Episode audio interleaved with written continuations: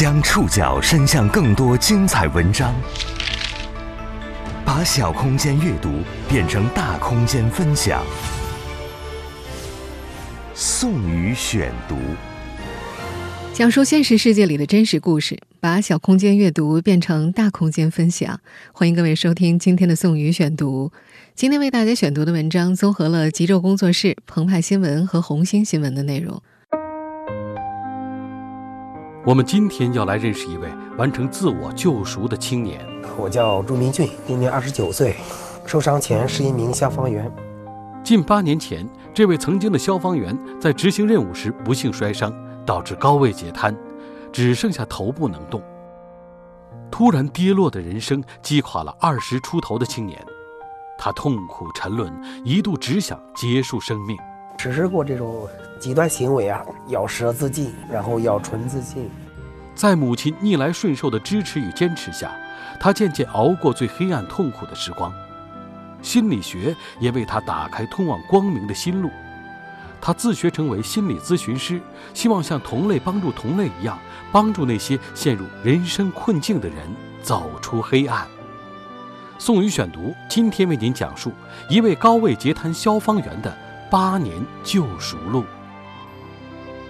到今年七月九号，朱明俊躺在床上不能动的日子就满八年了。二零一七年七月九号，在一次进校园教官军训活动中，时年二十二岁的消防员朱明俊在做示范动作的时候，因器材松动倒地，从单杠上意外摔下，不幸后颈着地。头部着地的那一瞬间，我就知道这一次我肯定活不了了。几分钟后，他就失去了意识，被队友送进医院。再醒来已是四天后。朱明俊活了下来，但头部以下全无知觉，二十四小时离不开呼吸机。他的脖子被医生开了个孔，安上一根塑料管，管子的另一头插在一台呼吸机上。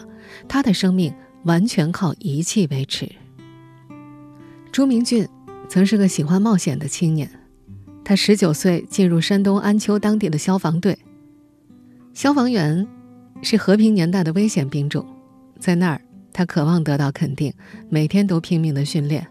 爬升上四楼，他只需要四十秒，规定的标准是一分钟。单杠他能拉到七十个，远远超过一般的战士。也正是因为足够优秀，他才被选拔参加2013年7月那次进校园教官军训活动。但突然而至的意外，仅仅两米的高度，就让这个强壮的年轻人再也没有站起来。在 ICU 里醒来后的他，发现自己生活完全不能自理，连大小便都需要护士帮忙。那种羞耻感令他一刻都不想多活下去。从一个健全人，而且是一个救人的角色，变成了连大小便、连吃饭喝水完全需要人的一个角色，维持生命体征都需要一台机器。一开始我会觉得这是梦吗？这确实就是现实。他也曾经考虑过放弃生命。前两年的时候，在 ICU 的时候实施过这种呃极端行为啊，咬舌自尽，然后咬唇自尽。嗯，但是后来发现没用，而且很疼。我跟我妈妈交流的最常见的一个话题吧，就是放弃，把我的呼吸管拔了，就几分钟就可以了，我就不痛苦了。但是每聊到这个话题的时候，我妈都会哭，我也会跟着哭。没有结果就不说了，内心的这些想法就被压下去。护士发现他咬舌、咬嘴唇自尽后，给他戴上了口栓，嘴一直张着，酸痛难忍。他求母亲给他摘下来，保证绝不再咬。至于绝食，他也做不到。此后的一年多时间里，营养液通过血管维持着他的生命。二零一三年刚从 ICU 出来的时候，他连脖子都不能动，也不能说话。他的头脑是清醒的，一个头脑清醒又不能动弹的人，怎么向外界传递他的想法？父母只能从口型里理解他简单的诉求，比如喝水。哥哥想出办法，他眼睛的闭与合可以传递是与否，那就是二进制的逻辑。家人做了一张字母表，手指依次划过每个字母，是，朱明俊就眨眨眼，顺次排列。他闭上眼表示结束，把收集到的字母拼成句子，就是他要说出的话。在那段不能说话的日子里，他给家人的有时是一部电影名，有时是一道菜。痛快的一句话，在他那儿至少需要五分钟。这对头脑清醒的他来说是种痛苦的桎梏，身体和语言都被凝固住了，就像被困在琥珀里的虫子一样。要求看电影，是想分心，但那时他的脑海里是巨大的灰暗，他会很自然的想到：为什么是我？怎样才能摆脱呢？一次，朱明俊突然喘不上气，脸憋得通红，渐渐失去意识，心跳也没了。医生跑来检查不出原因，就要宣布他的死亡。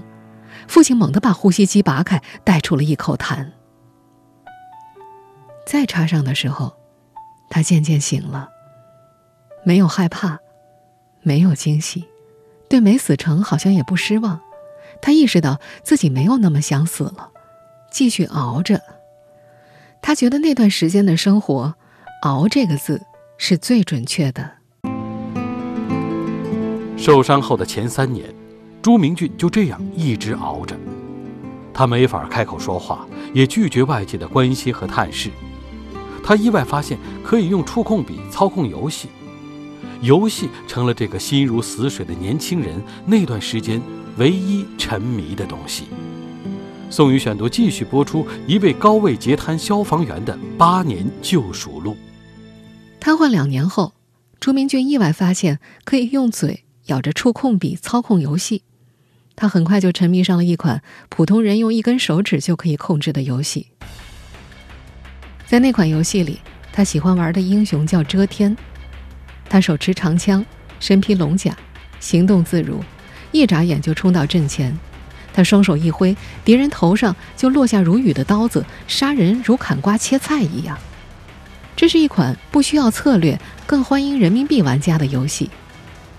那段时间，朱明俊不停地花钱购买装备，昏天暗地地厮杀着。在山东安丘市人民医院的病房里，他用门牙咬着触控笔的笔头操作游戏。为了提高控制的精准度，他的两腮要异常用力，在 iPad 上密集地触碰着。有时会顶住舌头，久了笔头都被咬变形了。很快他就走到了游戏等级的尽头，但他依然反复玩着。遮天好像释放了他内心的狂躁，这似乎是对现实中身处困境的一种平衡。游戏里的那个英雄好像代表了他意志上的自由一样。在九点七英寸的 iPad 屏幕上，朱明俊咬着笔点了两年。从早上睁眼开始，他就开始玩游戏，连续十几个小时，有时一整夜都不睡觉。他的腮部开始酸痛，两颊变得宽大，门牙也开始松动了，牙齿都痛了，不能再继续了。医生劝诫，母亲也哀求，但他不为所动。那时候的他几乎不接受意见。那时的他羡慕游戏里的英雄，不会有瘫痪的痛苦，能跑能跳。但每次游戏结束，又会悲从中来，这不足以排解他的苦闷。他开始进入绝症吧、截瘫吧，想在里面找到安慰。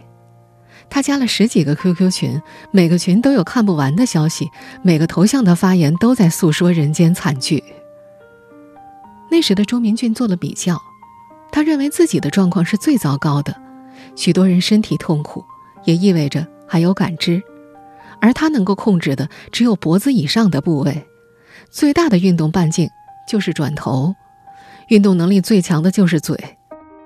他还可以眨眼睛，脸上可以表达喜怒哀乐。此外，他连呼吸都控制不了。切开气管，脖子上留个洞，管子塞进去，进气量是由机器控制的。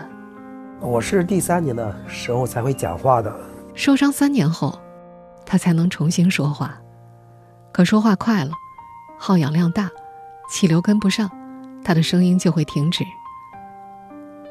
有亲友来探视，跟他说一定会好起来的，他只好附和。人走了之后，他变得更加痛苦，有时候会发火自虐，紧闭着嘴不肯吃饭。那段时间，无怨无悔照顾他的母亲，可能是他唯一的发泄对象。母亲周恒玉有求必应地照顾了儿子八年。只要能让儿子好受一些，他什么都愿意做。儿子烧钱沉迷游戏，母亲给；做饭不爱吃，再做新的。瘫痪的人脾气大，有时说话很难听，妈妈一句也不还嘴。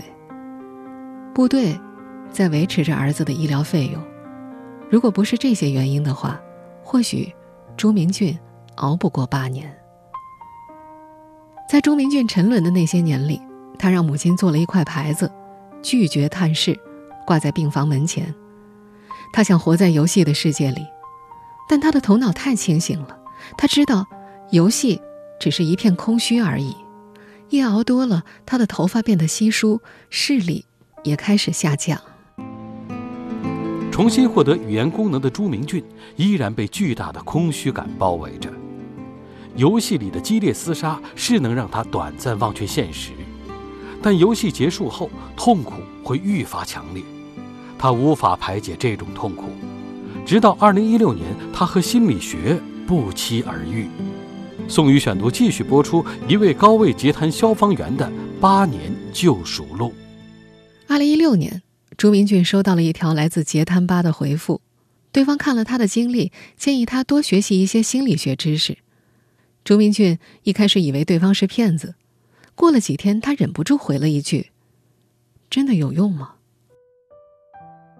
对方保持耐心，还留下了联系方式。回复他的。是某高校心理学系教师王凡。应这位老师的要求，这里的王凡用的是化名。朱明俊将信将疑的加了他好友，之后，每隔一两天，他们会漫无边际的聊一聊。朱明俊觉得王凡和自己周围的人不同，他特别能和自己共情，身份平等，就像两个病人在交流一样。王凡同情他的经历，也对消防员有敬意，想要帮他。不讲病情的时候，王凡总会提霍金、保尔柯察金这样的励志人物，希望朱明俊能有个人生规划。他给朱明俊发了三本心理学的通俗书籍，希望他也能成为心理咨询师。王凡觉得这个职业非常适合朱明俊，他会比一般的咨询师更能和来访者共情。但朱明俊。只觉得王凡是在高谈阔论，他继续玩着自己的游戏。过了一个月，那三本书他也没打开。心理咨询师这几个字，在他听起来像是装神弄鬼。有一天，王凡和他说：“你死得了，我就不劝你了，反正也死不了。万一你的人生就改变了呢？”朱明俊对“万一”两个字有触动。死不了这句话在这个时候出现，似乎也到了他认知的临界点。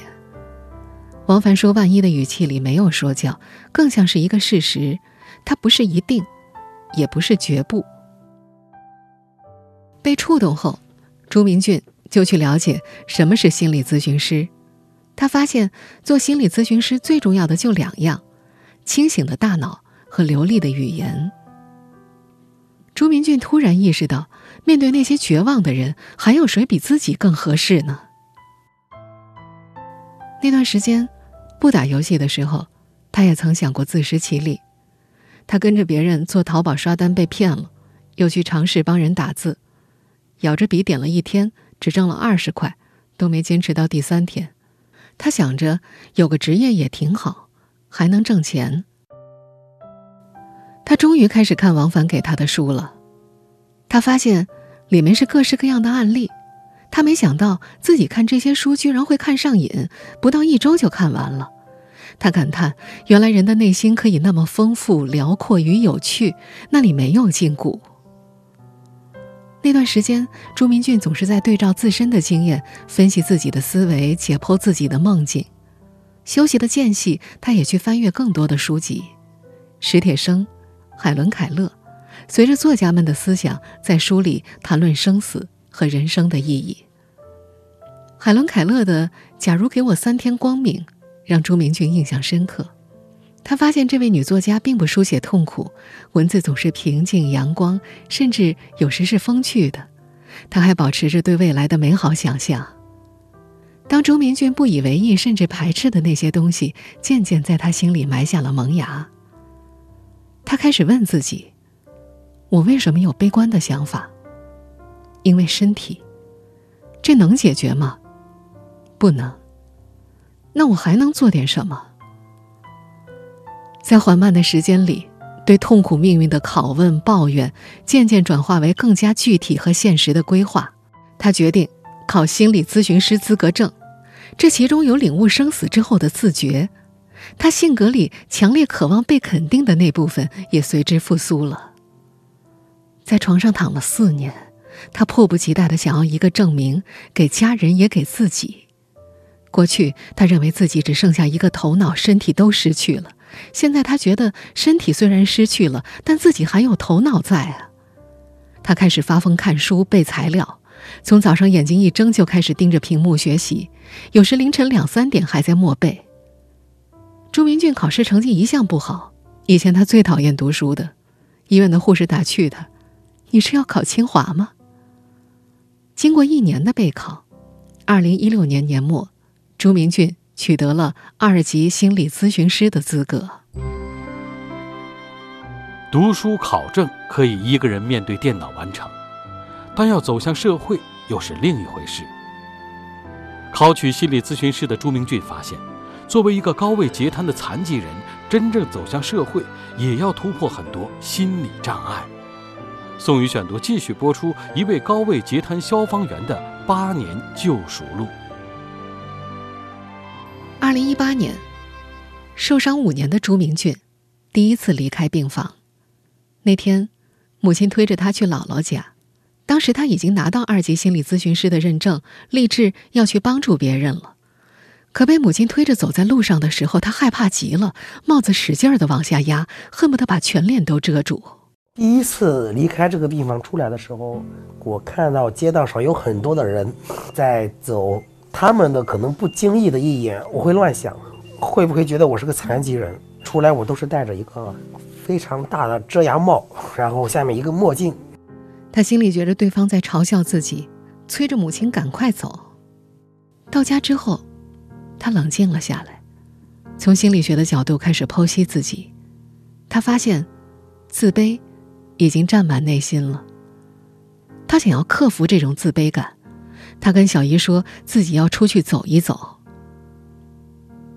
家附近的广场是朱明俊无比熟悉的地方，他在这里长大，童年时就在这里奔跑。但刚开始的时候，从病房到广场的路，轮椅总是还没到达终点就折返。第一天，他刚到楼下就反悔了，央求着小姨回去，但小姨充耳不闻，推着他继续往前走。有人看到他带着呼吸机上路，前来询问是来乞讨的吗？朱明俊一声不吭，小姨就替他作答。第一天回到病房之后，他想的是再也不去了。但冷静下来之后，他又会理性的看待自己的遭遇，他开始感到愧疚，央求小姨再试试。接下来的五天，他都失败了。终于在小姨推着他出门的第七天。朱明俊才敢抬头说出了一句事实：自己当兵受伤了。尽管是以这么痛苦的方式，但朱明俊和现实世界终于又开始连接。他在广场上认识陌生的朋友，给他们讲心理学知识，还在夏天做起了公益演讲。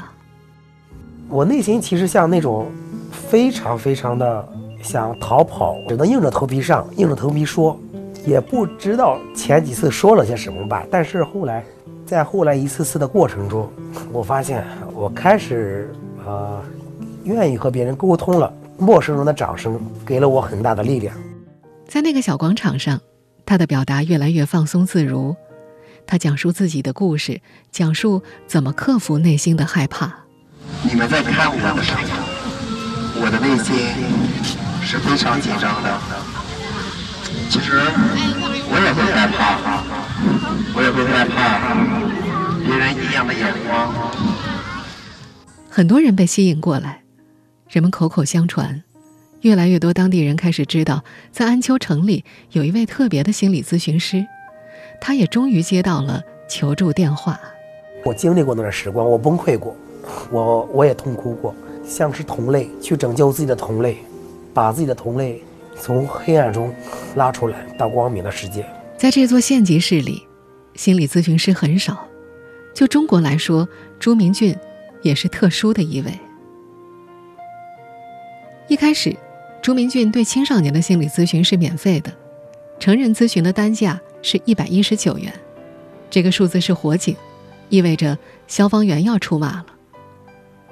可后来他发现，成年人太难改变了，青少年的可塑性强，能给他更大的成就感。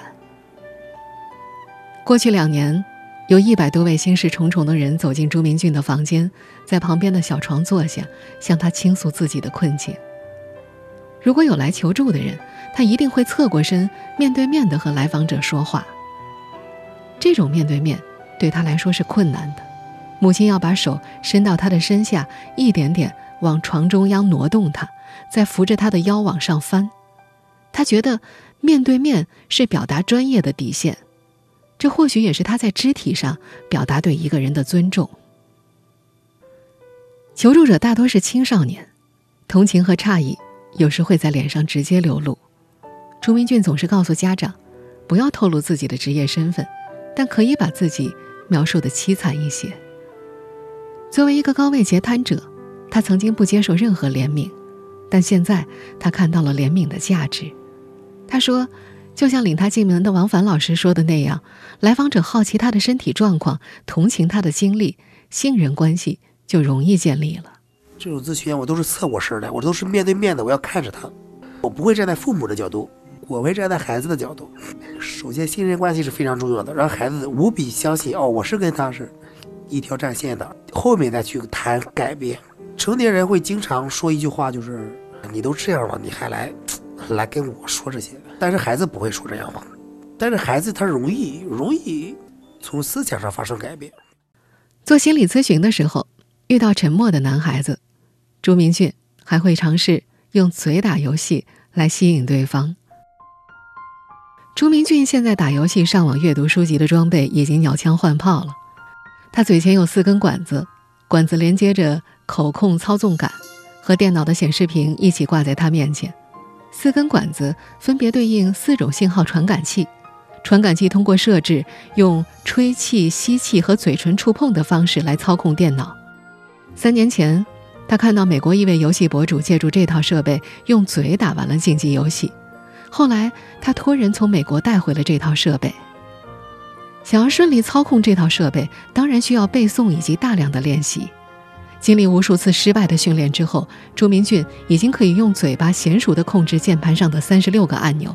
如今他打字的速度已经和正常人没有什么差别了。今年一月，朱明俊偶然成为了 B 站的 UP 主，他把自己想说的话录下来发到网上，这让他的生活发生了翻天覆地的变化。